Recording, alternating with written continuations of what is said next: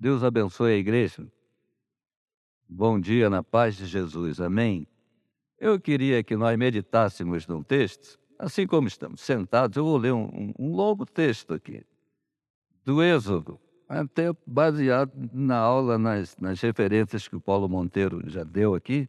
Êxodo, capítulo 1, do verso 8, eu vou ler até o capítulo 2, o verso 10 porque eu quero falar de uma mulher, é, Joquebed, uma mãe.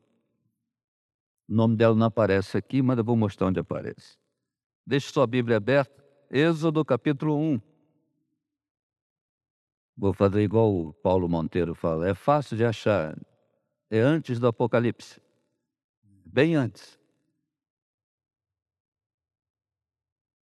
Nesse meio tempo, levantou-se um novo rei sobre o Egito que não havia conhecido José. Ele disse ao seu povo: Eis que o povo dos filhos de Israel é mais numeroso e mais forte do que nós.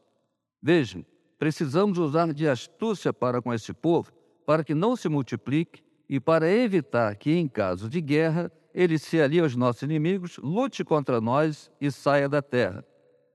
E agora eu vou para o verso 11, Êxodo capítulo 1, agora verso 11 agora. E os egípcios puseram sobre eles feitores de obras para os afligir com trabalhos pesados. E assim os israelitas construíram para Faraó as cidades celeiros Tom e Ramsés. Mas quanto mais os afligiam, tanto mais se multiplicavam e tanto mais se espalhavam, de maneira que os egípcios se inquietavam por causa dos filhos de Israel. Então os egípcios, com tirania, escravizaram os filhos de Israel e lhes amargaram a vida com dura servidão preparar o barro, fabricar tijolos e fazer todo tipo de trabalho no campo. Todo esse serviço lhes era imposto com tirania. O rei do Egito deu uma ordem às parteiras hebreias, das quais uma se chamava Sifrá e a outra se chamava Puá. Ele disse: Quando vocês servirem de parteiras mulheres hebreias, verifiquem se é menino ou menina. Se for menino, matem. Se for menina, deixem viver. As parteiras, porém, temeram a Deus e não fizeram o que o rei do Egito lhes havia ordenado. Pelo contrário, deixaram viver os meninos. Então o rei do Egito chamou as parteiras e lhes perguntou: Por que vocês fizeram isso e deixaram viver os meninos? As parteiras responderam a Faraó: É que as mulheres hebreias não são como as egípcias, são vigorosas e dão à luz antes que a parteira chegue. E Deus foi bom para as parteiras e o povo aumentou e se tornou muito forte. E porque as parteiras temeram a Deus, ele lhes constituiu família. Então Faraó deu ordem a todo o seu povo, dizendo: Joguem no rio Nilo todos os meninos hebreus que nascerem, quanto as meninas, deixem viver. Um homem da casa de Levi casou com uma mulher da mesma tribo. A mulher ficou grávida e deu à luz um menino. Vendo que o menino era bonito, escondeu-o durante três meses. Não podendo, porém, escondê-lo por mais tempo, pegou um cesto de junco, tapou os buracos com betume e piche, e pondo nele um menino, largou o cesto no meio dos juncos à beira do rio. A irmã do menino ficou de longe para ver o que ia acontecer com ele. A filha de Faraó desceu para se banhar no rio, e as moças que tinham vindo com ela passeavam pela margem. Quando ela viu o cesto no meio dos juncos, mandou que uma das criadas fosse buscá-lo. Abrindo o cesto, viu a criança, e eis que o menino chorava. Ela teve compaixão dele e disse: Este é o menino dos hebreus. Então a irmã do menino perguntou à filha de Faraó: Quer que eu vá chamar uma das hebreias para que sirva de ama e crie esta criança para a senhora? A filha de Faraó respondeu: Vá. A moça foi e chamou a mãe do menino. Então a filha de Faraó disse à mulher: Leve este menino e amamente-o para mim. Eu darei um salário para você. A mulher pegou o menino e o criou. Quando o menino já era grande, ela o levou à filha de Faraó, da qual ele passou a ser filho. Esta lhe deu o nome de Moisés e disse: Porque das águas o tirei. Amém. Até aqui, Deus nos abençoe com essa linda narrativa na sua palavra. Essa mulher que nós vamos falar é Joquebed. Aqui não aparece o nome dela, mas o nome dela aparece duas vezes na Bíblia, é a mãe do Moisés. Eu acho que a turma pode botar aí Êxodo 6, 20. Êxodo 6, 20 e Números 26, 5, 9. Né? Êxodo 6, 20 aparece o nome dela. E, e também Números 26, 59. Mas veja o texto. Diz aí, já começa de um jeito estranho essa, essa narrativa. É, Anrão é o pai, tomou por mulher Joquebed, sua tia. E era como é que eles iam? Eles tinham manter aquele negócio do DNA das tribos. Isso é Êxodo 6,20. Agora, Números 26, 5, 9. Só para dar a referência que a gente citou aqui. Essa turma é rápida, eu vou falando, eles, eles acham daqui a pouquinho.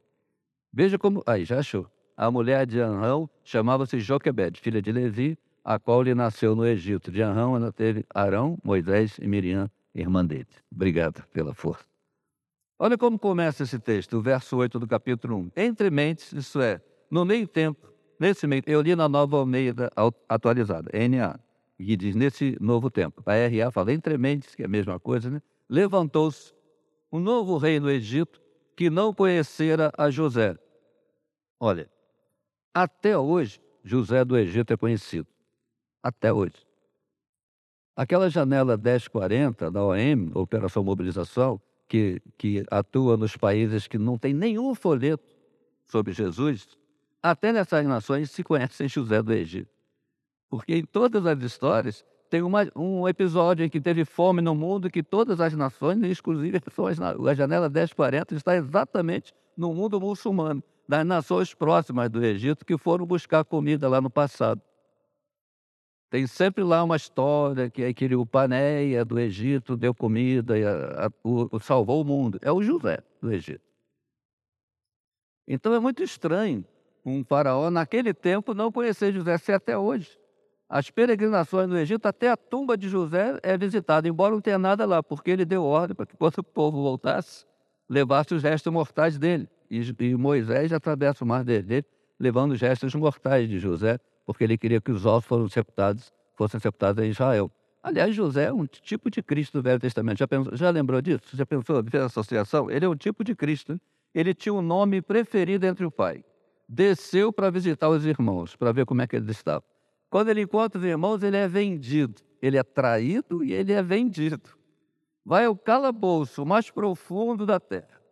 Aí, quando tudo parecia, ele se humilhou, se esvaziou e foi de repente ele é guinchado para cima e recebe um nome que está acima de todo nome. Todo o Egito estava debaixo dele. Todo mundo, o, Egito, o faraó tira o dedo da autoridade, tira o anel do dedo e põe no dedo de José e fala: O Egito todo, acima de você só eu. Só, só, só Deus embaixo, tudo, toda a criação. É um tipo de Cristo do Velho Testamento. E até a tumba vazia ficou, porque ele deu ordem que levasse os ossos. Né? Então, esse é um homem conhecido no mundo todo. Então, por que, que diz que levantou-se o novo, novo rei que não conhecera José? É no sentido de não deu bola para ele. José, para mim, não é nada. Não é que ele não soubesse quem era. É que ele tinha tanta inveja e raiva ou alguma outra coisa que ele disse: José, para mim, não é nada. Acabou. Acabou hoje, todo respeito. Então os hebreus dormiram, cidadãos livres, e acordaram escravos. E esse rei, ele planta uma intriga. Ele diz assim, nesse verso 8: Nesse meio tempo, levantou-se novo rei sobre o Egito que não havia conhecido José. Ele disse ao seu povo: Eis que o filho, o povo dos filhos de Israel é mais numeroso e mais forte do que nós. Vejam, ele diz, eia, na, na, na atualizada. E aqui, vejam, com exclamação, quer dizer, um grito que ele dá. Precisamos usar de astúcia para com esse povo, para que não se multiplique e para evitar que, em caso de guerra, ele se alinhe com os nossos inimigos, lute contra nós e saia da terra. Olha que situação. Ele plantou uma mentira, uma intriga. Ele disse: Olha só, os filhos de Israel são mais numerosos e mais fortes do que nós. É, não, não era. Os Egito tinham armas. O povo de Israel estava na terra de Goze, em que José convenceu o faraó. O faraó deu de presente a terra do sul, porque os egípcios não cuidam de gado. Eles acham uma profissão imunda, porque tem que fazer parto de filhote, aí mexe com sangue, sepultar animal que morre, mexe com o defunto, e isso para o Egito tudo impuro. Então, eles comem a carne, mas eles não, não cuidam do animal. E eles estavam, se tivesse, eles não eram mais numerosos e mais fortes, os hebreus. E se tivesse guerra, quem que você acha que os hebreus iam defender? O Egito. Se alguém tentasse invadir o Egito, os hebreus são cidadãos, estão ricos. Eles iam defender o Egito, a terra dele, dos filhos dele. E não ia sair da terra, sabe? só quando Deus mandasse. Mas aí esse faraó planta essa intriga e fala: eles são mais numerosos, mais fortes, e se vier guerra, ele vai juntar com os nossos inimigos. e vai pelejar contra nós e vai sair da terra. O pessoal, o Hitler fez isso com os nazistas lá, com a Alemanha contra os judeus, né? E funcionou. Infelizmente funcionou. Essa coisa de terror sempre funciona, esse terrorismo. Que só vai fazendo um povo de massa de manobra. Ainda mais numa época como o irmão orou aqui, numa época de fake news, vai longe a mentira. E o povo ficou contra Egito, os hebreus. Aí, olha a estratégia. Diz assim: vamos usar de astúcia para com eles. Vamos usar de astúcia. Os egípcios, o rei fala assim: filho de Israel, amado, veja, precisamos usar de astúcia. Quando você vai fazer uma coisa boa, você diz o quê? Estratégia. Vamos usar uma estratégia, um planejamento. Mas quando o bandido vai fazer uma coisa ruim, eles fazem o quê? Astúcia. Astúcia, coisa de, é golpe. Vamos usar de astúcia para com eles, para que não se multiplique, para que não tenham mais filhos, e para evitar que em caso de guerra se ali os nossos inimigos, lute contra nós e saia da terra. Verso 11. E os egípcios puseram sobre eles feitores de obras para os afligir com trabalhos pesados. Os egípcios, então, os hebreus já amanheceram escravos, os egípcios colocaram sobre eles feitores de obra. Não são mestres de obra. O que é o mestre de obra? Mestre de obra é que entende da obra e vai ensinar os outros. É assim que faz. A ensina lá do, do princípio até talhar a pedra, até o encaixe, o acabamento. Vai ensinar cada classe. O, mestre de obra. O mestre vai ensinar os aprendizes todos até, até chegar lá. Feitor, o que é feitor? Feitor é um soldado com um chicote. Não entende nada de obra, ele entende de segurança, de não de, de torturar. É um soldado com chicote, feitores de obra. E obrigaram os hebreus a construírem duas cidades celeiros, Pitom e Ramsés. Pitom, Pitom e Ramsés. Na época de José, era necessário construir cidades, os celeiros. Por quê? Porque ele disse sete anos de fartura, seguido de sete anos de escassez. As vacas gordas, as vacas magras, as espigas gordas, as espigas secas. Então ele falou: colhe, vamos colher, plantar, colher e armazenar. Então construíram os silos, era necessário. Mas agora não tinha mais fome. E construíram duas cidades celeiros. Sabe quanto, quando eu visito, quando eu levo o grupo lá, eu gosto de visitar essa, essa região. É triste, mas porque está na Bíblia, é história. Duas cidades celeiras, e pelo nome você vê que são grandes. Pitom, que é Pitom, aquela a serpente maior do mundo, e Ramsés, que era o maior faraó da época. Uma cidade celeira tem 500 galpões. É, é, mal comparando aquele mercado de São Sebastião da Penha, quando funcionava, cada aqueles galpões dos supermercados. Aqui no Egito é muito maior que aquilo. Cada cidade celeira tem 500 galpões. Cada galpão mede seis campos de futebol. Um galpão cabe seis campos de futebol. A cidade são 500 desses. Eles construíram duas, para não botar nada. Não armazenou nada ali. Cidades vazias, galpões vazios. Não tinha nem tanta colheita e nem necessidade. Só para os afligir, só para cansar os hebreus. Vamos botar esse pessoal para construir o nada, com muito tijolo, para cansar. Olha, os, os egípcios, verso 11, puseram sobre eles feitores de obras para os afligir com o trabalho pesado. Não é para a obra crescer, não é para modernizar o Egito, não é, não é, não é para ajustar a cidade, paisagismo. E assim os israelitas construíram para Faraó as cidades de Cereiro, Pitão e Ramsés.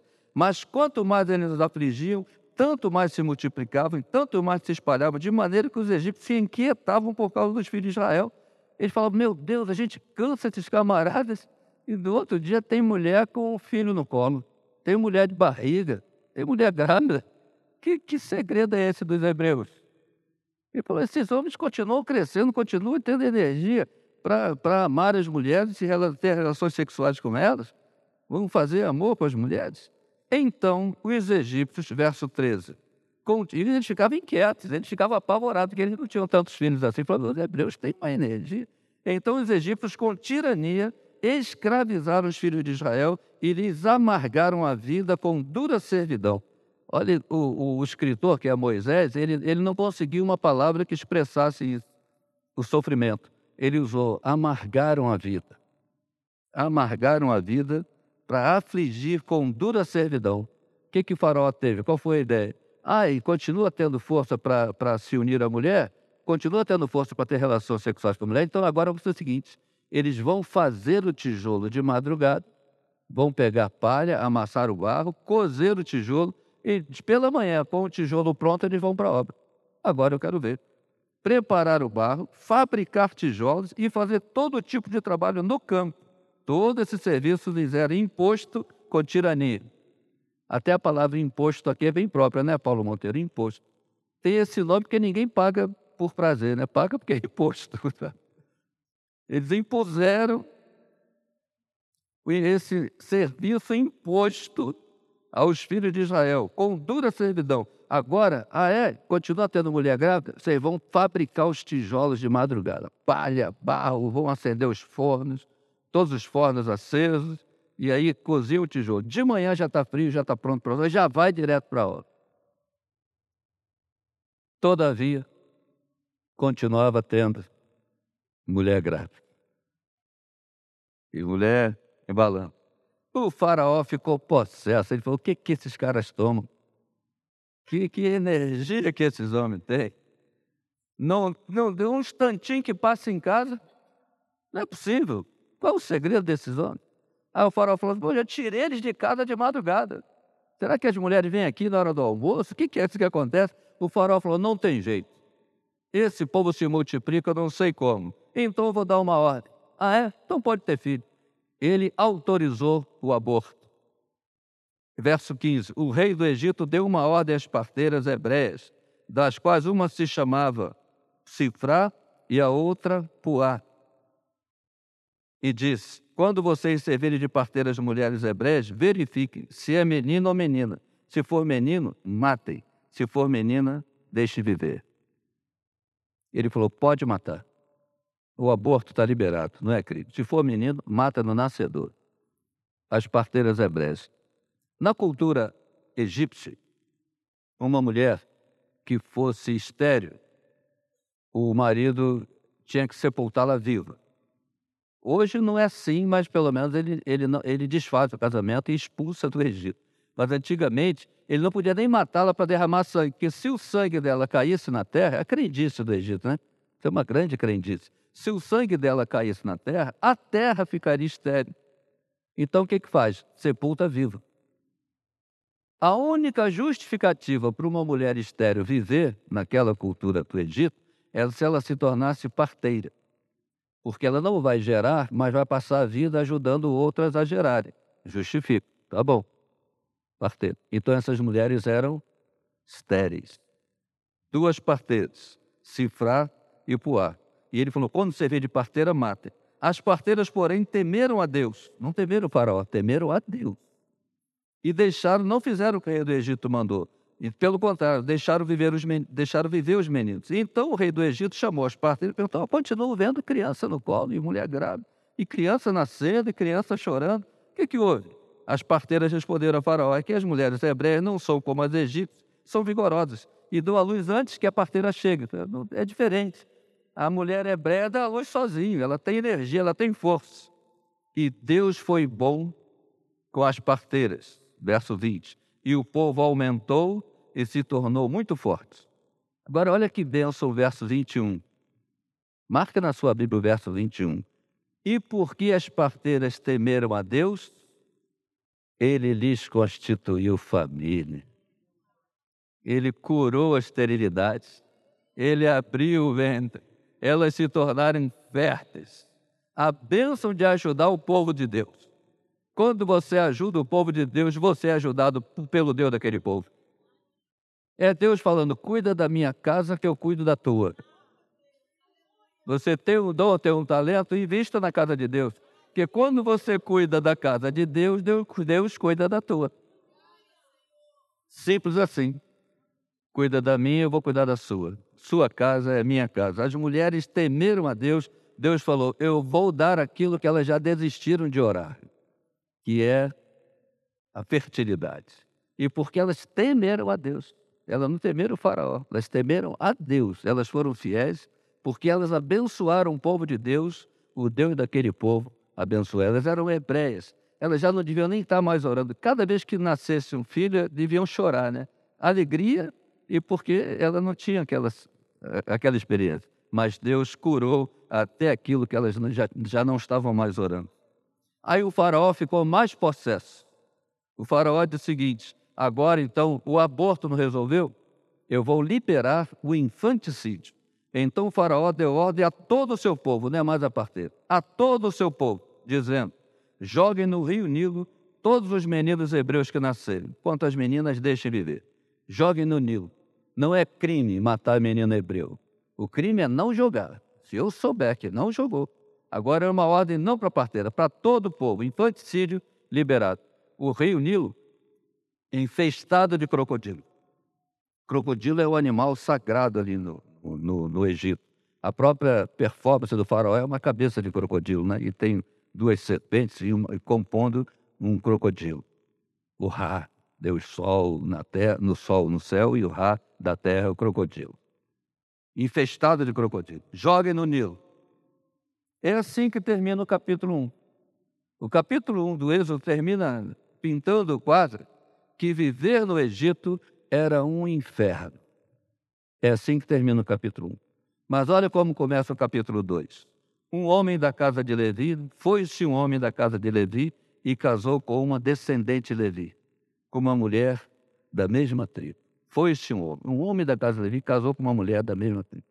Ainda que o capítulo 1 termine mostrando que viver no Egito é o inferno, o capítulo 2 começa dizendo que ainda havia lugar para o amor. Um homem e uma mulher decidiram: o Egito pode ser um inferno, mas a nossa casa vai ser um pedacinho do céu. Da porta para dentro vai ser céu. Pode ser inferno do portão para fora. Pode ser inferno na rua, mas do portão para dentro vai ter um pedacinho do céu. E esse homem encontra essa mulher. Eu acho que eles eram lá do ministério, lá da, da Fátima, né? Dos, da amizade, aí promove um encontro ali no meio da obra, no vai e vem. A Maranata tem uma Fátima mais ativa que a da Igreja Católica. Mexe com todo mundo aí. Foi esse homem da tribo de Levi, casou com uma descendente de Levi. E a mulher ficou grávida. A mulher disse: Eu quero ir às últimas consequências. Eu quero um filho. Podia só viver sozinho, né? Vamos ficar sempre no encontro, vamos lá para Maranata. Não, eu quero ter um filho. Quero ter um filho. Ficou grávida à luz um menino, um filho. Quem está escrevendo isso aqui é o Moisés. Moisés que está escrevendo isso aqui. Mas olha como esse Moisés tem um bom humor. Vendo que o menino era bonito, escondeu por três meses. Ele, ele disse: Eu era bonitinho quando era criança. É o Moisés que está escrevendo. Vendo que o menino era bonito. Aí, não podendo esconder mais, porque você pode esconder o choro de uma criança no Egito, na gritaria da obra, quebrando pedra, um gritando com o outro. Até o comércio é gritaria. Lá no Egito, você vai no Cairo, você pensa que as pessoas estão brigando, não tem sinal, não respeita nada, o trânsito é uma confusão, todo mundo grita com o outro, mas estão só conversando. No comércio, você vai comprar um tecido e o dono grita com você, porque ele quer que você peça desconto, ele quer que para eles é vitória, um dos dois tem que ganhar. Esse negócio, quanto é? Tanto, tá, paga. É sim? Já não vai discutir? Ele ficou zangado, não vai discutir. E até para dar um recado para o outro, ah, você não passou lá, então fulano quer falar com você, falou que você, calma, tá bom. Você, você acha que ele está brigando, né? É assim, só, só cinco horas da tarde que tem silêncio, que é a hora da oração, aí todo mundo para carro, desliga carro, bota o tapete no chão, faz a oração das cinco horas, depois volta a gritaria.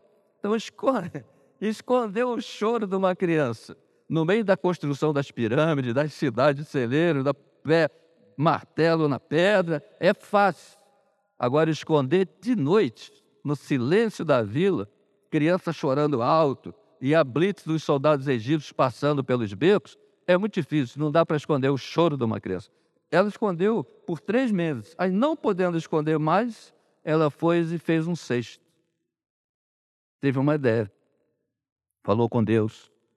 Cestos era uma cultura natural das mulheres hebreias. Elas faziam cestos para guardar as coisas em casa, grãos, pão.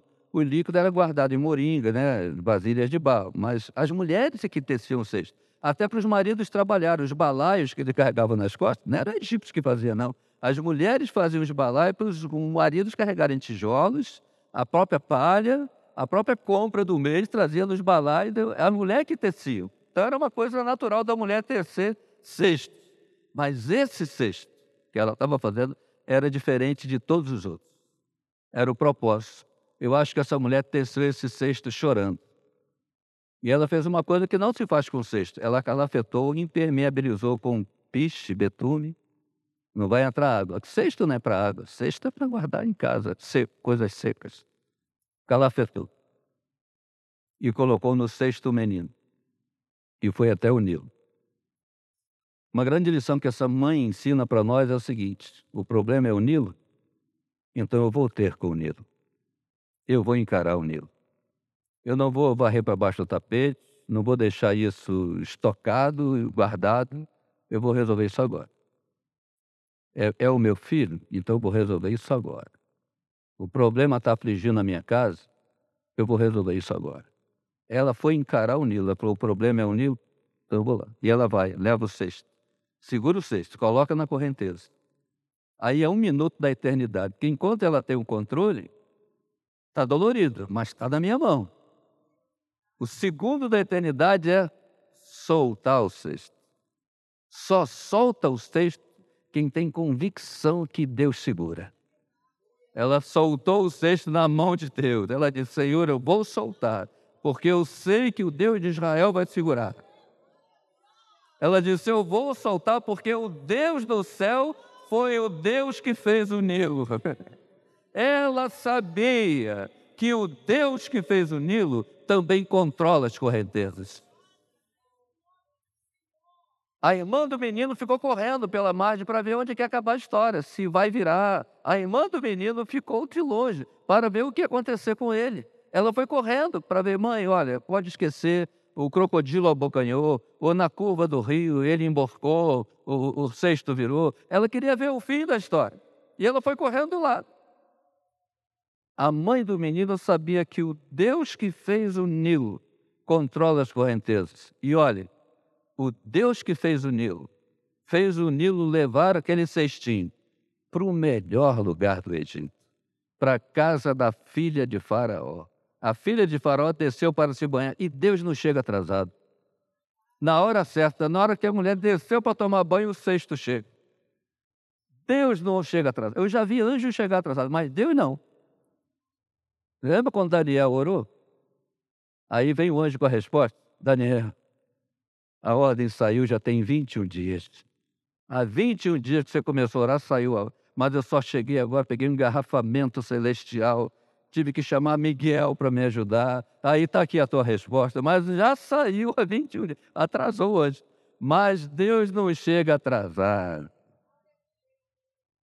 E como é que uma mulher toma banho no rio cheio de crocodilo? Até hoje, eles fazem aqueles carros o que a gente conhece como dormente da linha de trem, aquela madeira de lei que usa para fazer dormente. Os egípcios cortam aquilo, colocam, fazem uma piscina, um cercado, e aí uma piscina, o crocodilo não passa ali. Por isso que ela desce para tomar banho no livro, porque ali não vai passar. Mas Deus está em pontaria. O cesto passou entre os dormentes e engastalhou no junco. Na hora certa, controlando as correntezas, na pontaria, engastalhou. A mulher desceu para tomar banho, ela, ela viu. A filha de Faraó desceu para se banhar no rio e as moças que tinham vindo com ela passeavam pela margem. Quando ela viu a filha de Faraó viu o cesto no meio do juco, mandou que uma das criadas fosse buscá-lo. Aí, abrindo o cesto, viu a criança e eis que o menino chorava. O menino estava chorando, não foi nem no silêncio, estava orando, chorando. A oração do choro. Ela teve compaixão dele e disse: Este é o menino dos hebreus. Ela, primeiro, os olhinhos brilharam, teve compaixão, ela se apaixonou pelo menino e viu que era hebreu. Com certeza ela viu que estava circuncidado. O menino está nu, e o menino é hebreu. A irmã do menino, que estava o tempo todo correndo para ver onde a história ia acabar, a irmã do menino perguntou à filha, ela vem correndo, a Miriam vem correndo. Quando ela viu que os olhinhos da princesa brilharam, ela falou, é a hora. Ela correu e perguntou à filha de faraó, quer que eu vá chamar uma das hebreias para que sirva de ama e crie essa criança para a senhora? Olha, a proposta é boa. Quer que eu vá na cidade? O menino é hebreu, o senhor é egípcio. Quer que eu vou lá chamar qualquer uma? Uma mulher, uma hebreia. Pra... A mulher, eu gostei da ideia. A filha de Faraó respondeu: Vá. A moça foi e chamou Layout. O cestinho voltou para a mãe. O Deus que fez o Nilo controla as correntezas. Pode aplaudir o Senhor.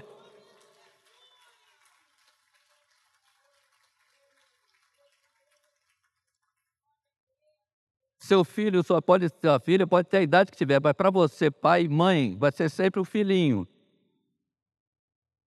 O rio Nilo é esse mundo, o Egito. A correnteza é o curso desse mundo. Eu estou aqui, eu tenho meus quatro filhos, todos estão casados, eu não sei onde eles estão. O cestinho não está mais da minha mão, mas está na mão do Deus que fez o Nilo.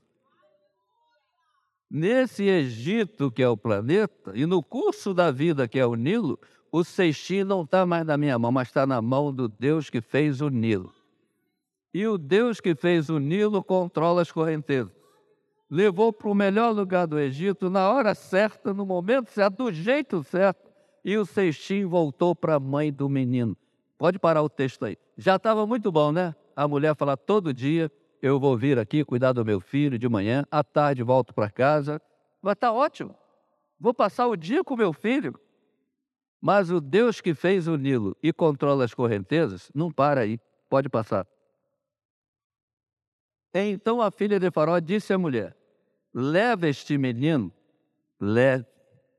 O menino vai voltar para casa. Não voltou só para o colo da mãe, ele está voltando para casa, leva esse menino. Não precisa vir aqui todo dia, já leva. No mesmo dia, quando ela solta o fechinho na mão do Deus que fez o Nilo, no mesmo dia, e olha o que ela diz: leve este menino, amamente-o para mim, eu darei um salário para você. É o primeiro Bolsa Família, né? Eu, eu vou te pagar para você criar o filho. Paulo Monteiro observou bem ali, falou: teve um salário aí. Leve este menino, amamente-o para mim. Voltou para o peito da mãe.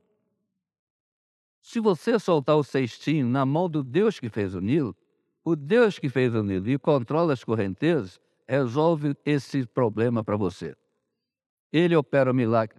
Eu te darei um salário para você, eu darei um salário para você. A mulher pegou o menino e o criou porque o Deus que fez o Nilo não ia parar na casa de Faraó, leva para casa.